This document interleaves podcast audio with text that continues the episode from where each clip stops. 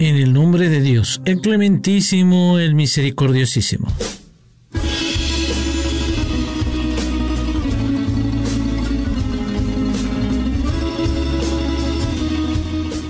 Estimada audiencia, iniciamos lo reciente. Agradecemos a todos su fiel sintonía a www.segundopaso.es y de la mano de nuestro querido analista político Pablo Obre Leal, seguimos viendo lo que es Cuba y la Carta de la ONU, una historia de agresiones en su segunda parte que nos traerá este análisis el día de hoy. Eso lo descubriremos en breve. Sigan en compañía de Radio Segundo Paso, de esta manera iniciamos.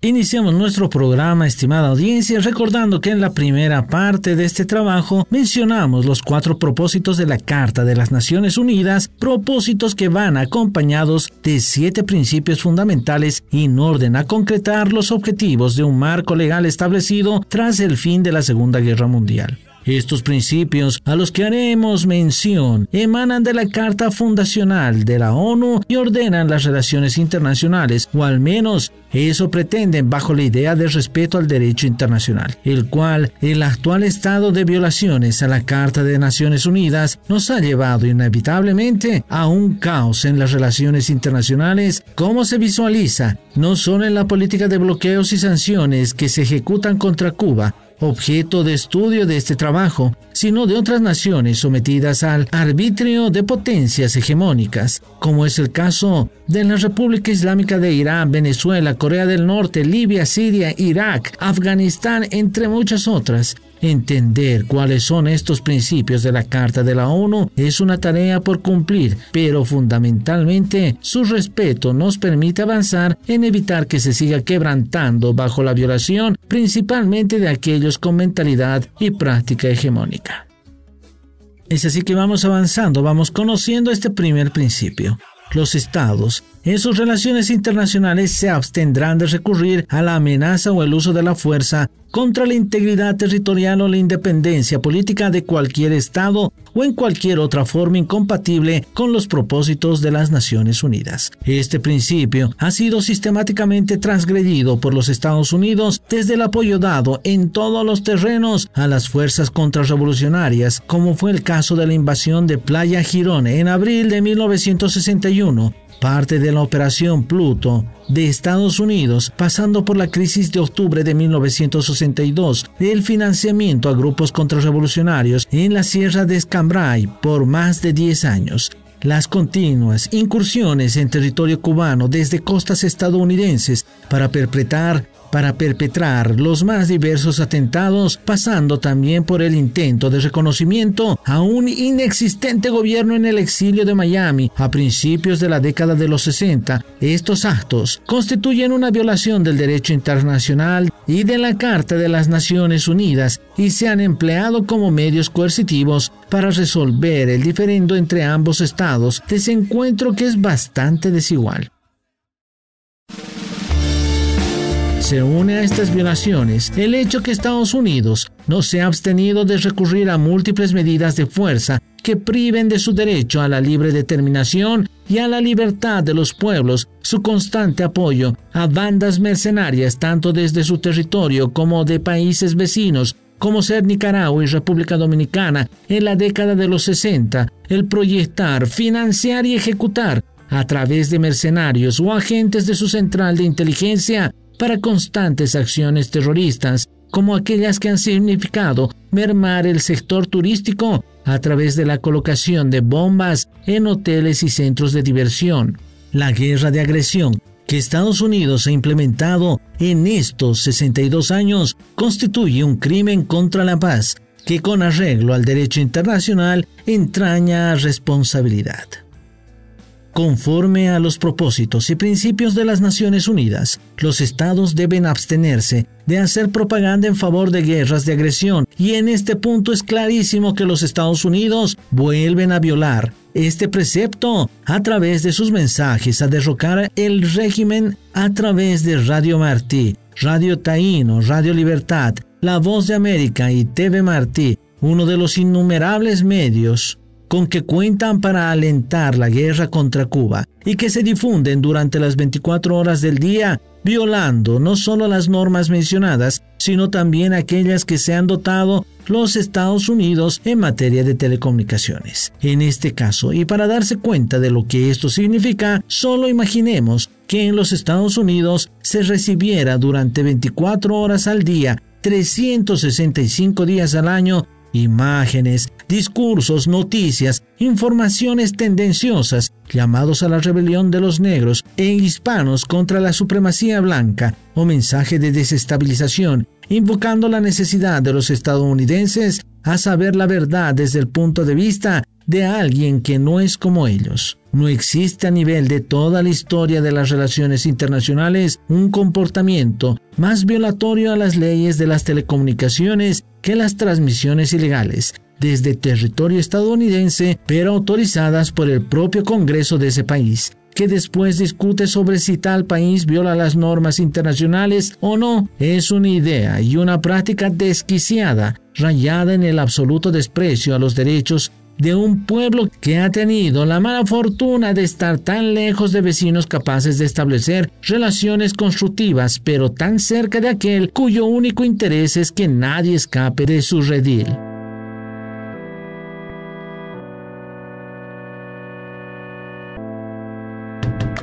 Segundo principio. Los estados arreglarán sus controversias internacionales por medios pacíficos, de tal manera que no se ponga en peligro ni la paz, ni la seguridad internacional, ni la justicia. Es evidente que el país que no ha cumplido con este precepto ha sido los Estados Unidos, en lo que se refiere a los hechos conocidos como la crisis de octubre, el año 1962, pues, ante una medida de política exterior cubana de protegerse con misiles, se sucedió una respuesta estadounidense que significó el bloqueo de sus costas y el peligro de una confrontación nuclear. No hubo negociación con el principal implicado, sino entre potencias. Por tanto, la igualdad soberana entre estados no fue un principio a respetar, sin elección posible de medios, solo aquellos que imponían los poderosos. No discutiremos aquí la legitimidad del gobierno cubano de instalar los sistemas defensivos que considerara adecuado a la luz de las innumerables operaciones de desestabilización que la administración Kennedy había ejecutado a través de la aplicación práctica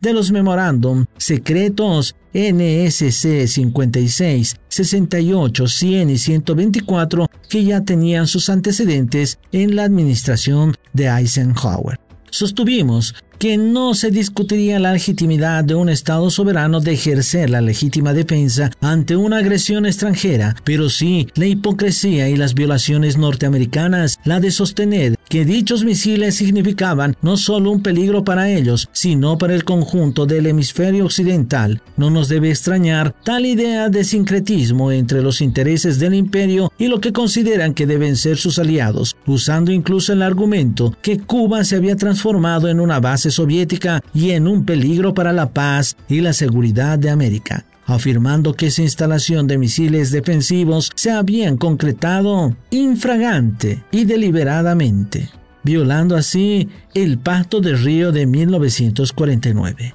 mismo pacto que ellos violarían en 1982 al apoyar las fuerzas británicas en las guerras de las Malvinas. Estados Unidos el lobo con piel de cordero hablaba de violaciones de tratados y normas internacionales, cuando su actuar permanente ha sido el quebrantar los propios acuerdos que firma cuando van contra sus intereses. El diablo vendiendo cruces de respeto a los acuerdos internacionales, la expresión máxima del totalitarismo dando certificados de buena conducta democrática. Es imperativo detenernos brevemente en la afirmación de la nula presencia de los países débiles, principalmente en el ámbito económico en lo que se refiere a la toma de decisiones en lo internacional. Es una constante en las relaciones internacionales en no tener en cuenta los intereses de los pueblos. Cuba es la muestra clara de la intervención masiva, criminal y permanente de una serie de administraciones norteamericanas, en especial la de John F. Kennedy, que no aceptan que un país no obedezca sus designios.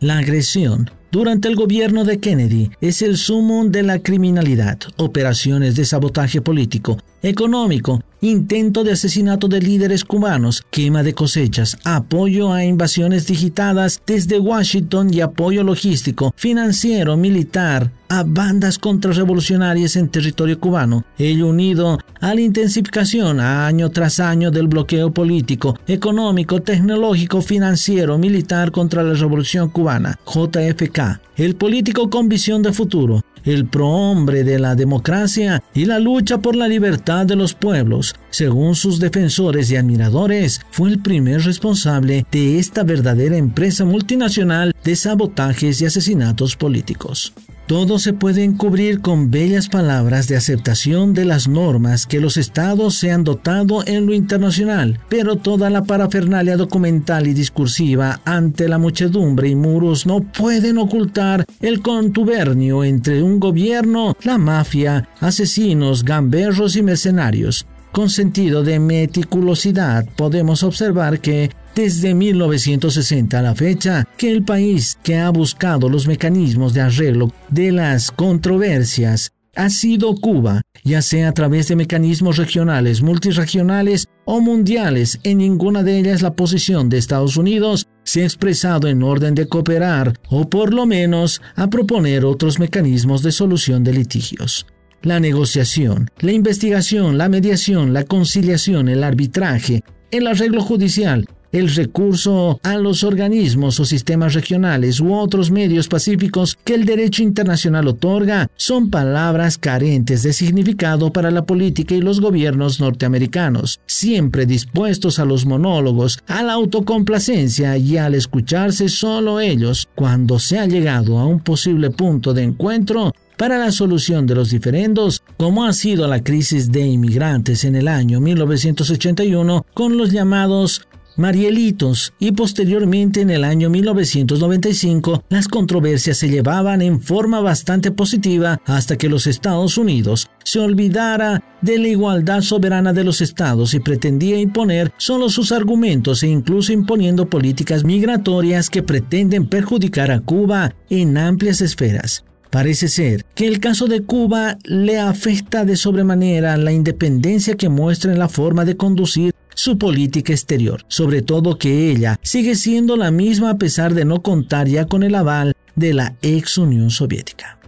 En todo caso, los ejemplos que muestran a Cuba cumpliendo los mecanismos que los propios países se han dado para superar sus dificultades son innumerables y hasta infinitos en un análisis comparado con los Estados Unidos. En una etapa más reciente, recordemos el avance en el proceso de acercamiento entre los gobiernos de Estados Unidos, presidido por el expresidente Barack Obama, y Cuba, presidido por el también expresidente cubano Raúl Castro, proceso que se vino abajo tras la toma de posesión del ultra reaccionario expresidente Donald Trump, que destruyó lo poco que se había construido.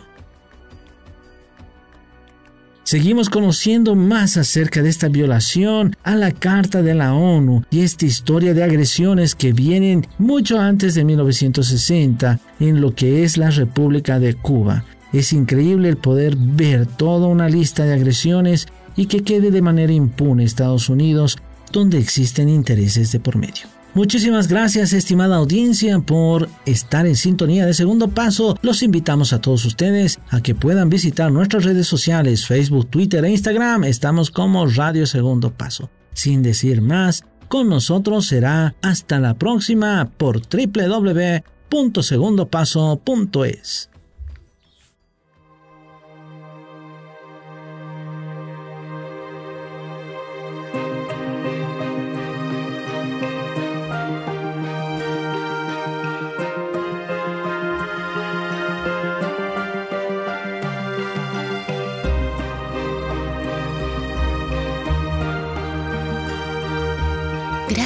por escuchar los podcasts de Radio Segundo Paso.